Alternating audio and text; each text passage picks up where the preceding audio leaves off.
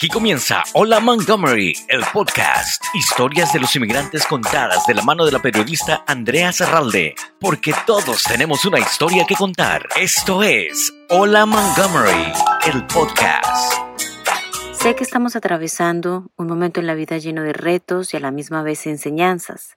Esta crisis de salud mundial ha provocado sin duda cambios en nuestras vidas. El estudio de grabación del podcast está cerrado, pero no quería detenerme en traerles estas historias que ahora más que nunca nos inspiran, nos enseñan y de alguna manera nos transforman.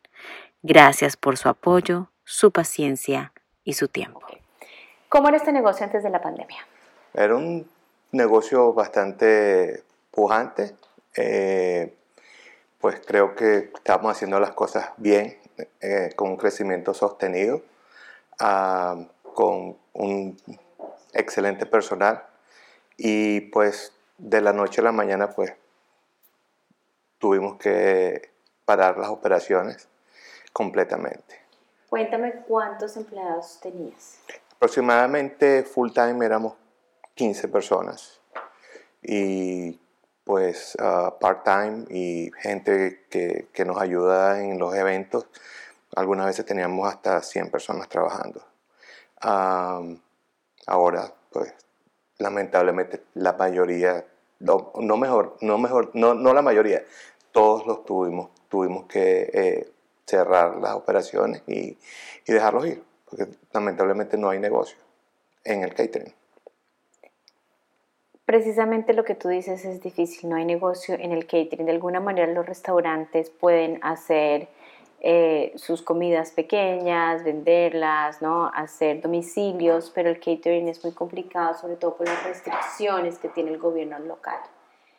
¿Cómo te sientes tú con una compañía de catering en medio de una pandemia? Cuéntame, o sea, a nivel sentimiento, eh, ¿cómo crees tú que puedes salir adelante?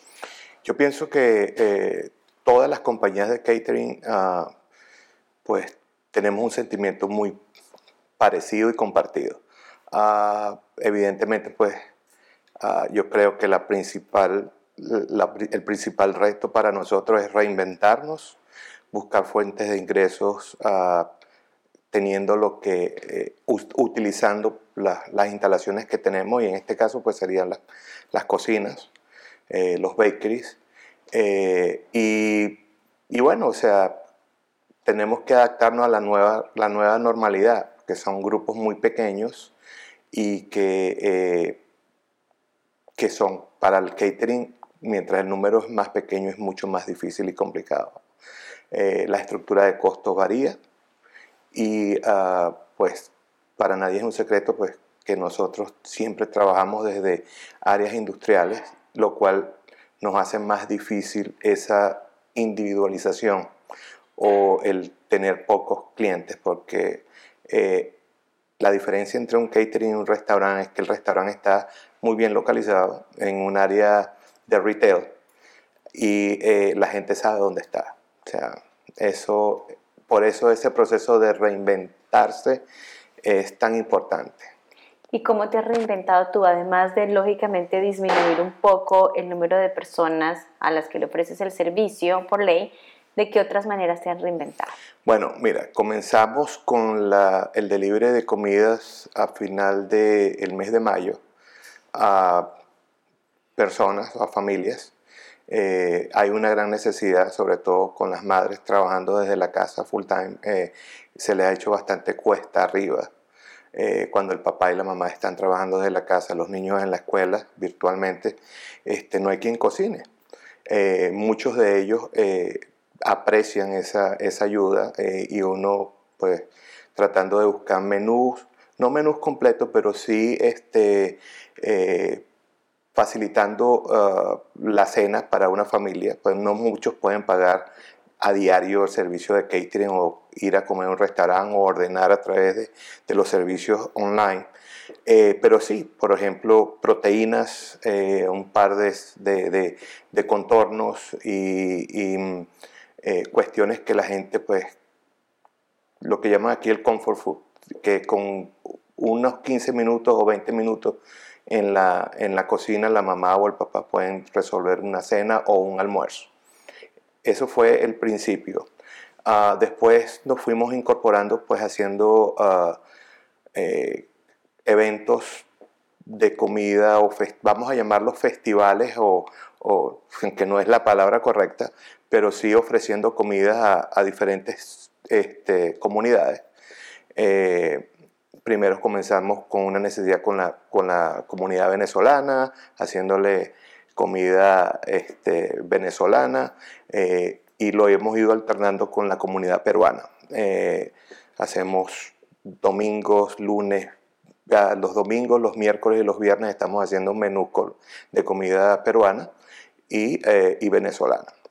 Em, eso nos ha ayudado a mantener por lo menos personas trabajando con, conmigo y, bueno, y estar, estar, estar optimistas. Además de eso, eh, tenemos un, eh, comencé un proyecto de, de, Paella to Go, Paella Express. Es un, un negocio completamente online. Ah, tenemos ah, trabajo con las compañías de delivery, DoorDash, uh, GrabHub, y nosotros también podemos hacer deliveries. Y es más el concepto del restaurante virtual que está, se está instaurando tanto ahorita con esta pandemia. Y eh, pues bueno, es un negocio que, que, está comenzando. O sea, es un poquito aquí, un poquito allá. Tenemos el inicio también de, de la pastelería. Eh, tenemos un proyecto que estamos desarrollando ahorita que va a ser una chocolatería. Y, y bueno, cualquier, abiertos a cualquier, a cualquier negocio. ¿Te imaginaste, Javier, que iba a pasar todo esto, que te ibas a transformar y que tu negocio iba a cambiar tan drásticamente en los últimos meses? Jamás. Jamás me imaginé que, que podríamos pasar por un cambio tan radical de un día a otro. O sea, eh, y, y, lamentablemente, pues todo lo que ha pasado eh, para, la, para la industria del catering fue exactamente comenzando la temporada más ah, ocupada del año, que es la primavera. Ah, solamente ahí, pues, todo el booking que teníamos y negocios ya firmados, sellados, este, todo se cayó de la noche a la mañana. O sea, yo me acuerdo que fue el día 10 de, de marzo cuando el gobierno eh, estatal tomar la decisión y para el día 12 quedamos 15 personas sin trabajo, con muchísimas preguntas, pocas respuestas y con un cambio total en lo que es el, el, el, negocio. ¿Qué te ha enseñado esta crisis? Me ha enseñado que es muy importante la perseverancia, eh, que en realidad hay que buscar alternativas todo el tiempo, que uno no, esa idea de mantener todos los, huevos en la misma canasta, como decimos los latinos, no es, ah, no es la más adecuada. Así tú estés, es difícil cuando tú tienes un negocio, eres dueño de un, de un pequeño negocio, no, no, tienes más tiempo. No tienes tiempo, simplemente sales de aquí y vas a tu casa este, y es la rutina diaria. O sea, pero yo pienso que hay que, ese proceso de reinventarse es un proceso de, de buscar más alternativas de ingresos al negocio diferentes pues, a, la, a, la, a, la, a la forma con la, con la que tú estabas trabajando. ¿Alguna vez te has sentido cansado, con ganas de tirar la toalla, decepcionado? Yo pienso que Cansancio físico sí. Lo sientes a tirar la toalla nunca en esta, en esta, en esta pandemia. Ah, esto es pasajero.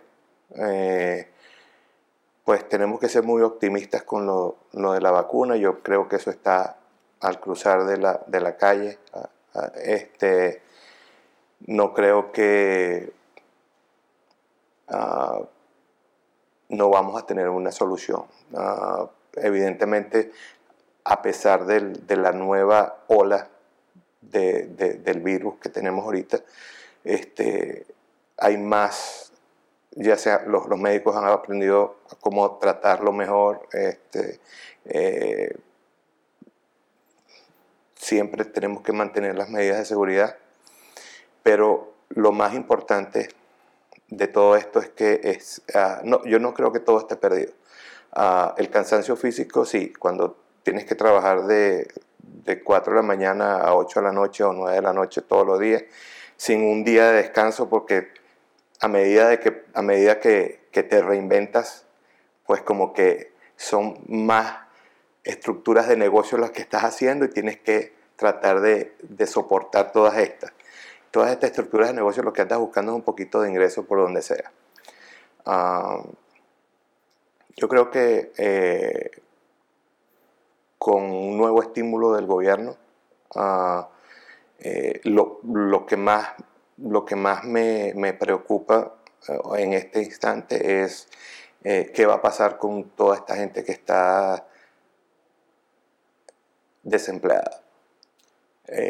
toda esta gente que desde que paró el, estímulo de los 600 dólares semanales, ¿verdad? Ah, se, ha visto, se ha visto cómo las ventas, sobre todo en el, en el, en el, en el sector de hotelería o del hospitality, que es restaurantes, ha bajado dramáticamente. Este, la gente no tiene con qué, no tiene con qué comer. pero yo pienso que si Dios quiere, pues en, los próximos, en las próximas semanas se va a saber mejor cuál sería la próxima ronda de ayuda y de oxígeno a, toda la población. No solamente somos, es, mi negocio, es los restaurantes. Hay una gran cantidad de negocios que están sufriendo altísimo por esto. ¿Cuál es tu mensaje para la comunidad hispana en el condado que te conoce ya por 14 años, establecido en estos momentos de crisis? Porque todos estamos pasando por lo mismo, pero ¿cuál es tu mensaje basado en tu experiencia? Yo pienso que este país ah, nos ofrece tantas ayudas y a pesar de las imperfecciones, los hispanos que trabajamos en, este país generalmente nos dedicamos al, de una u otra forma al sector servicio. Eh, yo pienso que tenemos que ser optimistas, la prioridad de todos nosotros debe ser el cuidar de la salud de nuestra y la de las familias. Eh, eso es lo primordial. Si estamos sanos, todos vamos a salir de esto. Cuéntame de tu familia. ¿Hace cuánto emigraste aquí? Un poco de quién es Javier. Javier eh, emigró aquí en el 2000. Ah, mi esposa trabaja eh, en Haití. Yo en realidad llegué a este país a trabajar en Haití también. Y en, el, en, la, en la debacle del, del 2000, del dot-com, yo perdí mi trabajo y pues con todas las, las, vicisitudes que se veían en Venezuela con los cambios de gobierno y, y, y una, una posible dictadura que se venía, pues tomé la decisión de quedarme y empezar en cualquier otra cosa. Y terminé trabajando en, en catering. Sí, aquí estoy. Tengo dos hijos el mayor de ellos nació en Venezuela, pero llegó aquí de un año y mi otro hijo nació acá. ¿Y qué le dices tú a tu familia en estos momentos difíciles? Pues ellos saben que eh, el, mejor mensaje es el que ellos ven de mí, o sea, el trabajo, la perseverancia. Eh, yo pienso que el, éxito no llega por casualidad. Ah, esas, mm, esas, mi esposa siempre dice algo, o sea, que ella no piensa en, esas, en esos éxitos de, del Kung Fu Panda. ¿no? Eh, es simple y llanamente es un trabajo diario, a diario, a diario, y no importa, no importa lo que pase. Tenemos días buenos, tenemos días malos, tenemos días excelentes y días muy malos, pero la suma de todo eso te va a dar esa estabilidad, la que todos buscamos, y ese éxito que es el que todos, todos, estamos tratando de alcanzar. Okay. Gracias. gracias a ti. Gracias por su preferencia. Hola Montgomery, el podcast. Entrevistas diferentes que cuentan las historias de los inmigrantes. Conducido por Andrea Zarralde, quien invita a los protagonistas a contar sus historias. Una producción de Montgomery Community Media.